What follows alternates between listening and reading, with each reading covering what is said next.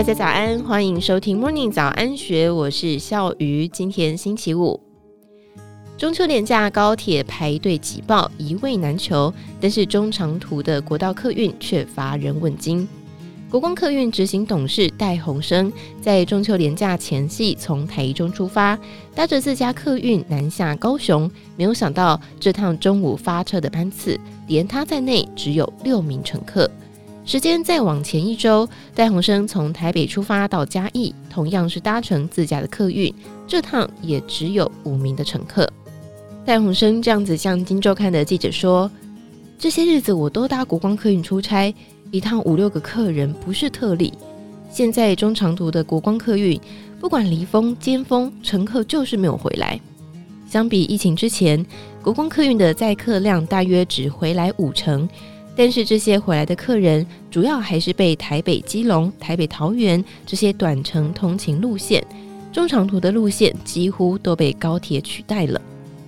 尽管中长途的路线营运困难，但是外界普遍认为。随着今年七月份 T-Pass 通勤月票上路，吸引大批通勤族改搭客运往返，短程通勤的国道路线理应赚得盆满钵满，能否一举撑起中长途的亏损？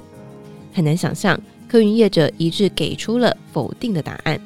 首都客运总经理李建文直言，这些通勤的短程路线确实在 T-Pass 上路之后班班客满。但是疫情之后，所有的营运成本都上涨，客运的票价核定上限却十七年没有调整，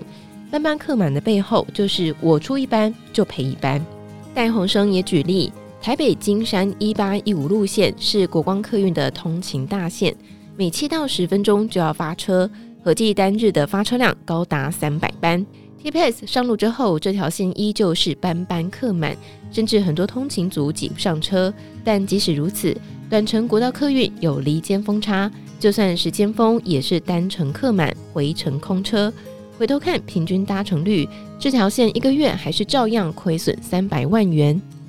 身为国内两大客运业者，国光与首都双双在疫情期间累计亏损超过一个资本额，但是亏损并没有在解封之后苏醒。甚至开始在南北各地爆发客运的停驶潮。戴鸿生形容，这绝对是客运业最艰困的时期。李建文也强调，这已经不是客运业的转型危机，我们面临的是一场存亡之战。事实上，这场客运业者口中的存亡危机，需求面的运量、供给面的缺工，加上左右成本的票价正环环相扣。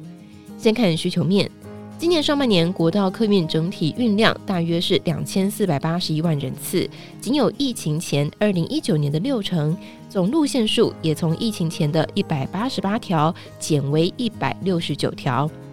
不止如此，根据交通部公路总局的统计，今年从元旦、春节、二二八、清明、端午到中秋连假在内的连假，国道客运搭乘率全面不到六成。对比中秋连假的收假日，高铁涌现人潮，自由座搭不上，单日运量三十三万人次创下历史新高，更是显得冷热两样情。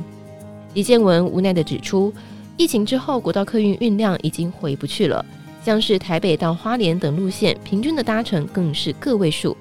虽然已经陆续减班，但是投入的场站租金、车辆折旧以及人员都是固定成本。让负责营运的客运业者吃不消。面对运量大减，但鸿生不讳言，国光客运疫情前运量一天有五千多班，截至目前班次几乎腰斩，一天只剩下两千五百班。也就是说，无论从公路总局到业者自行统计，整体的国道客运运量只剩下过去的五到六成。需求大减，供给面又面临缺工，可以说是雪上加霜。客运业者直言，缺工的问题让客运业的供给拉不上来，即使有零星赚钱的路线，都会可能因为没有司机而增不了班。李建文不讳言，疫情期间很多司机退休或是转去物流业，但是客运司机的薪资并不具有吸引力。疫情过去后，很多司机没有回来，加上客运业要有大客车驾驶执照，一方面公司营运艰困，很难寄出高薪征才。另一方面，驾驶员也不是随招随用。不止北部有司机荒，台南府城客运协理林广和也指出，目前南部客运业同样有百分之十到百分之十五不等的缺口。